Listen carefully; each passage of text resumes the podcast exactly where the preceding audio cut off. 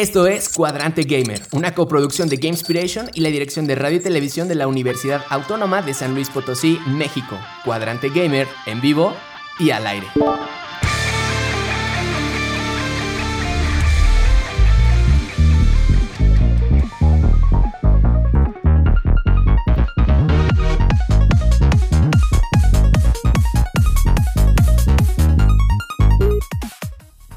Bienvenidos todos y todas, esperando que se encuentren bien. Desde aquí Buena Energía les habla Zain Ramírez, maestro en diseño y desarrollo de videojuegos. Hoy en su emisión ya número 43, Cuadrante Gamer es Kinkich, Eric Saleta, Nanis, Hassan estrenándose en la radio, Cucuchillo en edición, Max Orbe en coproducción y desde cabina lanzándonos al aire el buen Jonathan Solís. Bienvenidos chicos. Bueno, hola. Hola, Hola, hola, hola. Hoy en las notas de la semana les platicamos de Ninjala y un obsequio que por ahí estará disponible en el juego. Back for Blood impone un nuevo récord. Quédense para escuchar de qué se trata. Dark Tales lanza una Kickstarter. Esta es una compañía, una firma nacional de desarrollo de videojuegos. Igual, vamos a ver, vamos a ver cómo podemos apoyar a Dark Tales. Y una ligera polémica que surgió alrededor del recién lanzado Metroid Dread.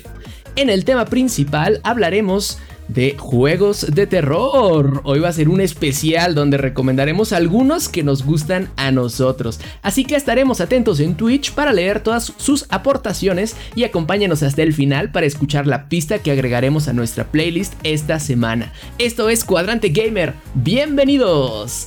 Pues entrando directo a las notas de la semana.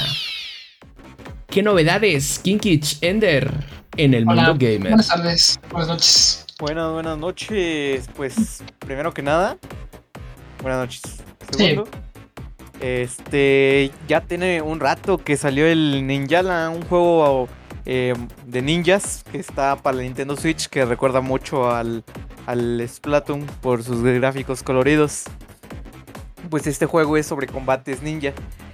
Entonces, lo que pasa es que ya superó las 8 millones de descarga y andan celebrando chavos que lo, que lo crearon, los desarrolladores. De fiesta. Para celebrar, están regalando 100 Jala. Y, y, para los que se pregunten qué Jala, qué es Jala, es la moneda del juego con la que se pueden comprar varias cositas, este, skins y eso, ¿no? Lo típico que le metes dinero y, y te compras las skins del juego. Entonces, si quieren, si, si tienen este juego y quieren las jalas, lo único que tienen que hacer es entrar al juego antes del 1 de diciembre para poder reclamar estos, este regalo de parte de los desarrolladores. ¿Antes de cuándo, perdón? Del Eh, 1 primero. de diciembre. Ah, del primero. Venga, perfecto. Del 1 de diciembre. 1 de diciembre. Un diciembre. Pues siguiendo con los casos de superación. Ahora vamos a hablar por el Black 4 Blood, que es la secuela espiritual de Left 4 Dead. Que los dos tienen 4 en el nombre. Ajá, ¿eh? Referencia para los fans de la franquicia. Referencia Pues este- máxima. Y recién estrenado, ¿no? Y recién estrenado, eh, de, este título debutó en Steam con picos bastante altos de jugadores simultáneos, superando a su eh, secuela espiritual predecesora, precuela espiritual, eh, Left 4 Dead, con 57.833 jugadores simultáneos, Back 4 Blood, mientras que Left 4 Dead tenía 30.818 jugadores simultáneos. Y pues Órale, es esto diferencia, ¿eh? Son como 20, 20 mil más o menos. Hype, apelar a la nostalgia. Aprenden de Nintendo. Nintendo. True. Y pues esto tan solo un día después de su lanzamiento oficial. Mientras que Left 4 Dead pues tardó como un año después de que el juego debutara. Mm, Así es. Entrando con todo, ¿eh? Entrando con todo Back for Blood. Sí, rompiéndola. Otra, otro que lo rompió es un caso de superación y éxito que tenemos aquí en mi México, mi México mágico, con sus colores, su comida, su patria, tradiciones y sus estudios de desarrollo de videojuegos, por supuesto. Dark Tales from Mexico, from México, está haciendo una campaña para rendir fondos dirigido por Luis Cepeda, que es un survival horror que tiene un ambiente inspirado en las leyendas típicas mexicanas. Un juego mexicano basado en México, en donde controlas a una chica que está en búsqueda de su abuela Esperanza y el único familiar que le queda. Y su única pista es un sueño donde vio a su abuela en San Jerónimo. Entonces, pues, es muy interesante y muy de miedo este, este proyecto que tienen acá del eh, desarrollo mexicano. Y pueden apoyar su campaña, ya sea compartiéndola o donando en su Kickstarter, que les dejamos el link ahí en nuestro canal de Discord para que vayan a checarlo. Y en el chat de Twitch. Para los que no sepan bien qué es un Kickstarter, ah, para los que no sepan bien qué es un Kickstarter, es básicamente como un lugar donde te pueden donar dinero para hacer algún producto o algo así. Y tú vas entregando diferentes recompensas, como por ejemplo 10 pesos y te doy el juego. 20 eh, pesos te doy el juego y banda sonora. 30 pesos juego, banda y arte. Y así vas juntando dinero para lograr acabar este proyecto. Pero Ender, chécate esto. Varios empleados de. Varios ex empleados de Mercury Steam, el desarrollador de Metroid Dread, eh, reportaron que estando trabajando en el desarrollo, pues no recibieron una acreditación al final. En los, créditos no salieron. A lo que Mercury Steam, Steam argumentó. La política del, estudio exige que cualquier persona trabajando, que esté trabajando en el proyecto, al menos un 25% del tiempo de desarrollo. Eh, para aparecer en los créditos finales. Por supuesto, esto se puede tener una excepción eh, cuando se hace una aportación excepcional. Y pues los trabajadores no están de acuerdo porque ellos aportaron. No sé qué opinas tú. Yo apoyo el crunch y todo eso de compañías grandes, ¿eh? ¿Cómo? Ah, digo, no, sí, pobrecitos. no, está saliendo del guion, dilo de, ah. de debajo. Ah, sí muy bien, muy bien. siempre es una lástima, siempre es una lástima que no se respeten eh, eh, el esfuerzo ni, digo, no sé, eh, se, me hace, se me hace algo chistoso esto del 25%. O sea, tienes que participar en el 25% para que tu nombre salga en que participaste de verdad en ese proyecto. Híjole, no sé si se me rompe un poco el corazón. Mm, pues sí, ¿eh? Pues mínimo que le trabaje, ¿no? Es que, está, está, complicada la polémica, ¿eh? Sí, Porque, ¿qué tal si solo trabajaron un mes y medio trabajaron? Mm. Pero, ¿qué tal si estuvieron todo el desarrollo del proyecto, pero ahí anduvieron medio, casi hicieron tres sprites, pero estuvieron durante todo el proyecto? Híjole, sí. no, pero que, se ha de sentir muy feo que no te, que no te valoren tu esfuerzo, tu trabajo. ¿Tendrá esto una especie de... Digo, por ejemplo, en el currículum supongo que sí lo podrás poner, ¿no? ¿O a poco también te limitarán a que ya eso sería demasiado, no? No, eso sí creo que ya sería demasiado, porque sí lo puedes poner en el currículum. Porque tú trabajaste, ¿no? Porque hay personas que firman este, estos acuerdos de confidencialidad en donde no pueden hablar de proyectos y a lo mejor se le, le pusieron poner que que no, si no trabajaron ese 25% no pueden hablar de lo que trabajaron. Ah, chale. Fíjate, por acá dice Max en el chat que sí, que sí rompe el corazón que hagan eso porque es un juegazo como para que no esté tu nombre, ¿no? Sí, imagínate trabajar en Metroid y aparte pues, no sabe tu nombre, o sea, tú te esmeraste y sí se debe sentir muy feo. Como hay que poner los nombres de las personas que trabajan en el juego. Yo no lo pongo en mis presentaciones. Lo bueno es que en Cuadrante Gamer nunca hacemos eso. Aquí solo no nos pagan. ah, también. Mira, dice Pili, pero las risas no faltan. ah, no manches. Venga, excelente por mantenernos enterados, chicos. Muchas, muchas gracias. ¿Les parece si pasamos al tema de la semana? Pues ya que. ¿Quieres? Es tu programa, ¿no? Adelante, no, adelante, adelante con tu programa. Por favor, adelante, venga. May nos preparó una cápsula padrísima empezando este mes del terror. Así que May, adelante por favor, déjanos por aquí el tema de la semana. Es octubre, mes del terror, y se acerca una fecha muy importante que en Cuadrante Gamer no podemos dejar pasar. Hablamos claramente de Halloween, por lo que en esta ocasión te presentamos una variedad de juegos de terror que no puedes dejar pasar si es que amas este género y si eres lo suficientemente valiente para jugarlos. Así que apaga las luces, agarra tu peluchito de Kirby, porque vamos a comenzar.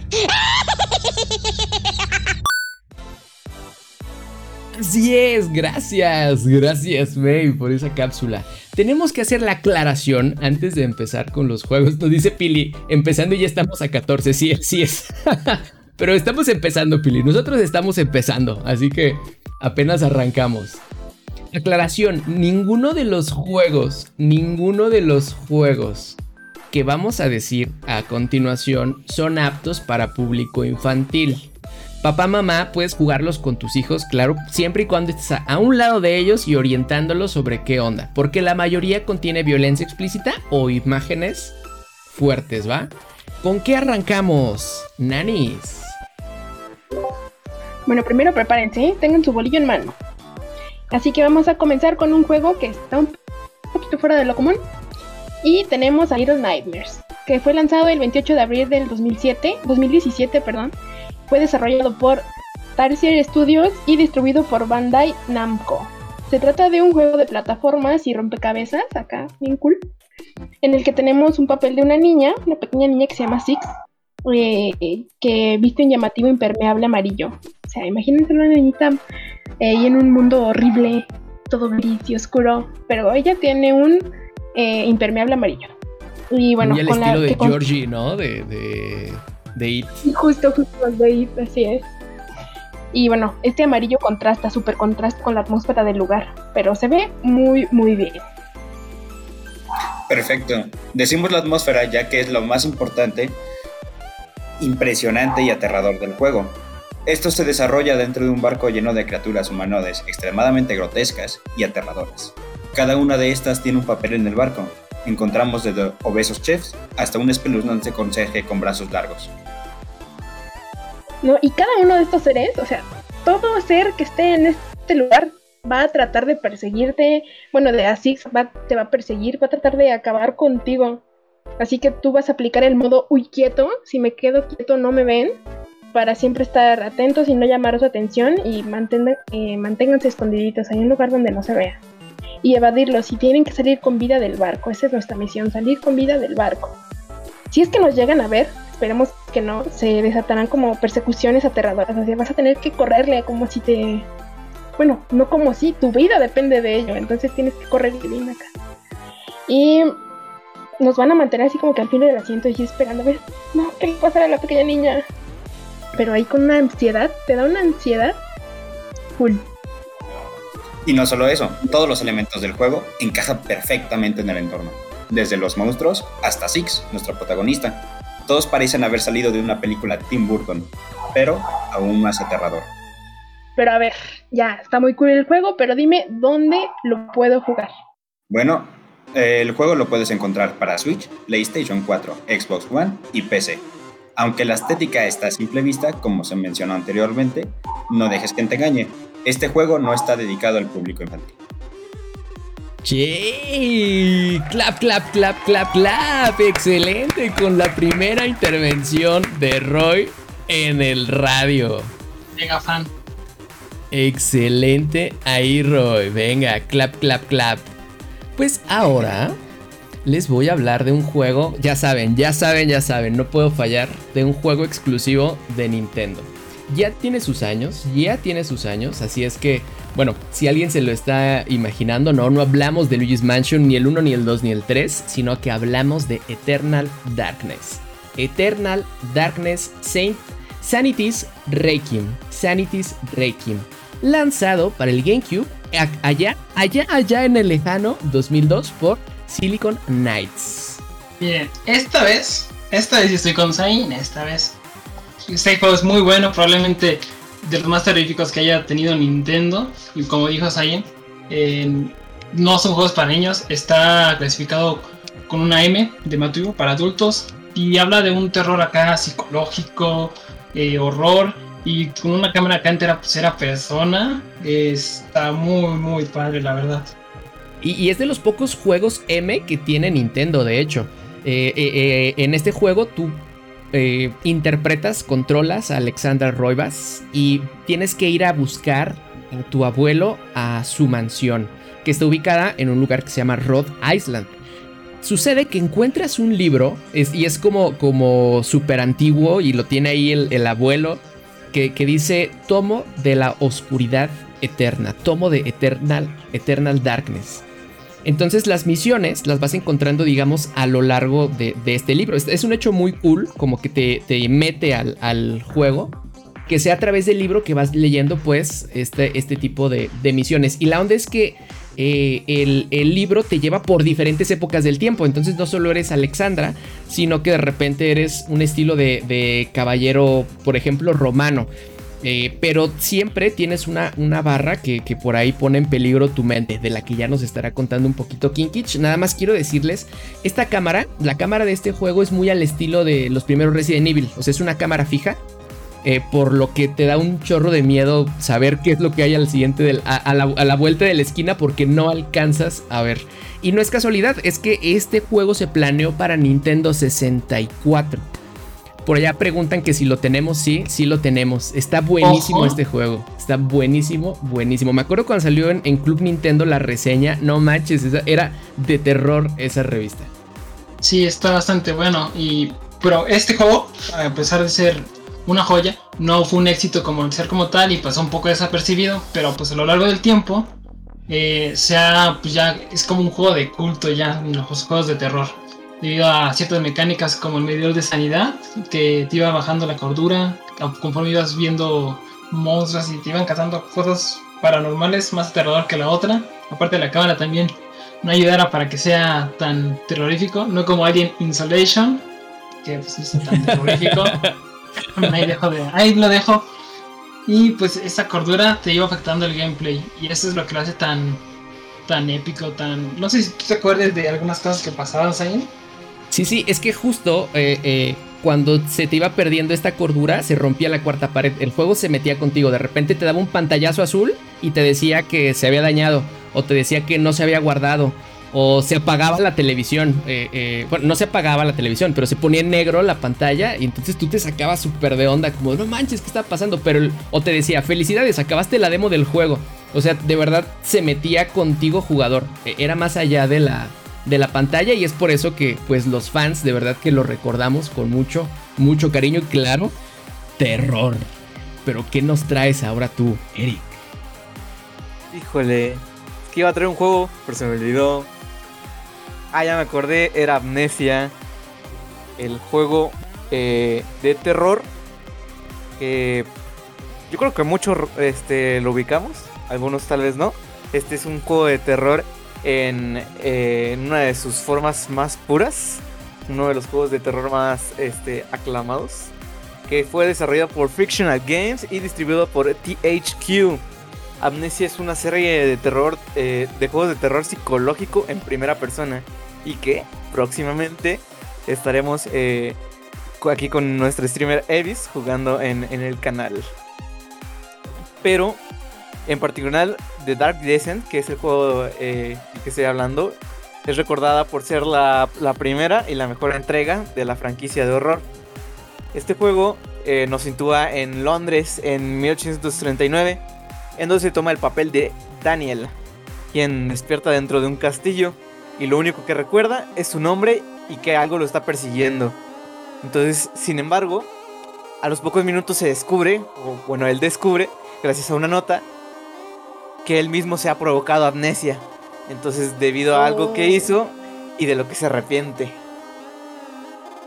Y no solo eso, también en la nota se dice a sí mismo que baje a la parte más recónditas de la construcción, más específicamente el santuario inferior, y asesine al varón del castillo además de que tenga mucho cuidado con el espeluznante ser que lo persigue. Uy. sí, Eternal Darkness, eh, quien fue de los primeros juegos en incluir esta mecánica de sanidad, amnesia, lo perfeccionó, lo llevó al siguiente nivel. Ya que en el juego también se incluye una barra de cordura, la cual va bajando a medida que nos exponemos a la oscuridad y cuando nos topamos con sucesos paranormales. Entonces, también eh, cuando nos persigue este horrendo ser del que estábamos hablando, cada vez más te vas volviendo loco. Entonces, lo que tenemos que hacer es estar escondiéndonos constantemente de estos peligros y buscando una fuente de luz para resguardarnos. Si perdemos la cordura, las cosas se ponen mucho peor. Por eso, Amnesia cuenta con otra mecánica brillante, literalmente, el uso de recursos para mantenernos a salvo de la oscuridad. Dentro del castillo podemos interactuar con un montón de cosas que nos encontramos alrededor y donde encontraremos cerillos, gas y para mantenernos cuerdos. Pero sí, sí, porque con esto haces como la lámpara, ¿no? La luz que, te mantiene a salvo. Para, para, evitar la, bueno, para recuperar cordura. Pero pues ojo, que los recursos son limitados y escasos, entonces hay que estar constantemente racionando el cómo los, usando, los usamos y cuándo conviene hacerlo. Ya que si nos quedamos de estos preciosos recursos estaremos prácticamente perdidos y es el momento perfecto para entrar en pánico. Similar a lo que hace algunos años hizo Outlast, pero pues, hablaremos de eso algún otro día. Por esa razón, es que Amnesia de Dark Descent es considerado como uno de los mejores juegos de terror de todos los tiempos.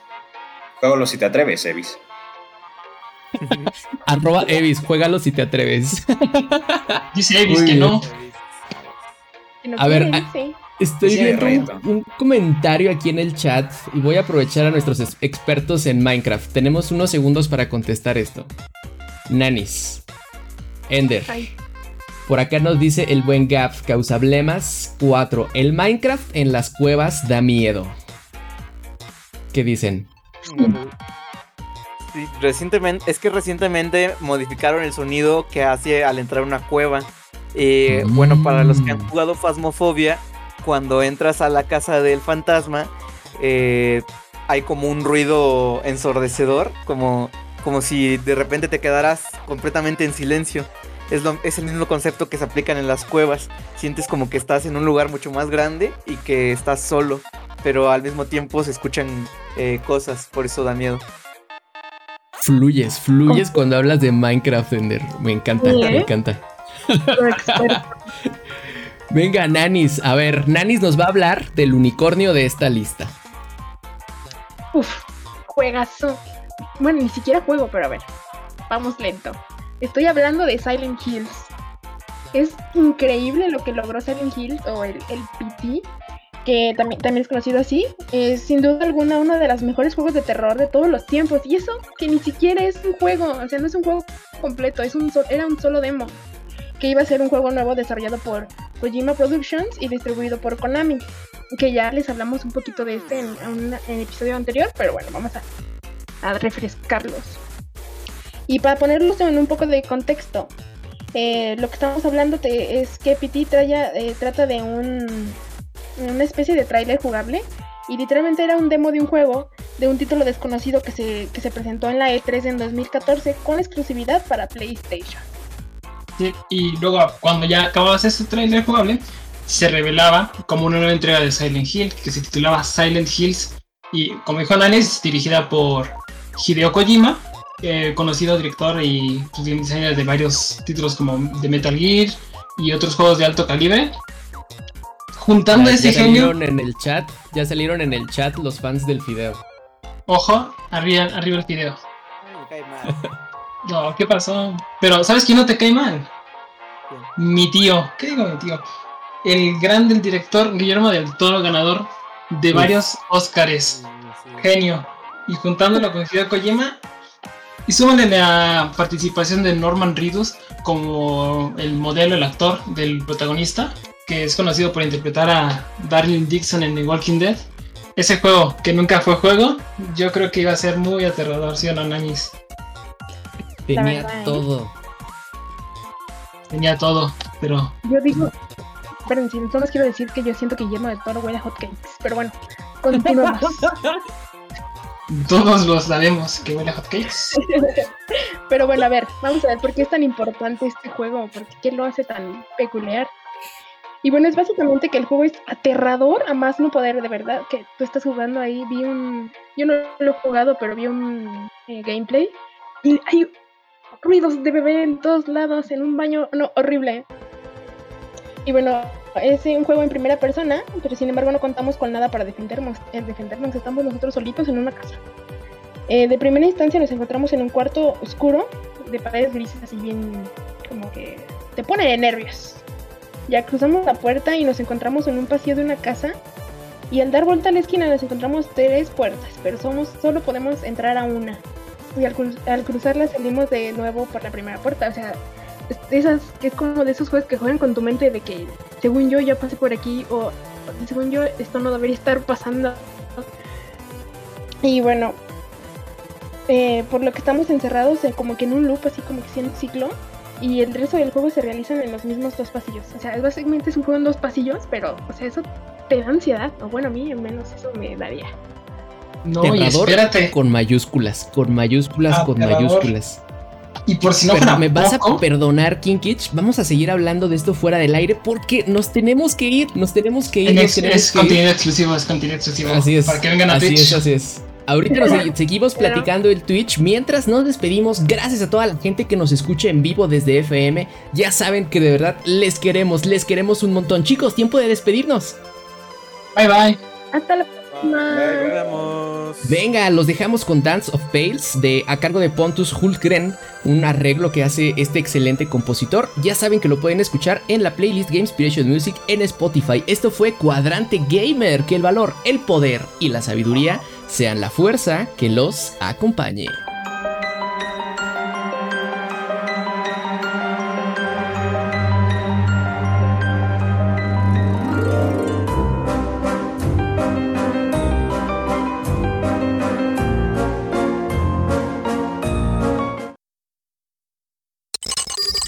Acabas de escuchar Cuadrante Gamer, una coproducción de Game Inspiration y la dirección de radio y televisión de la Universidad Autónoma de San Luis Potosí, México.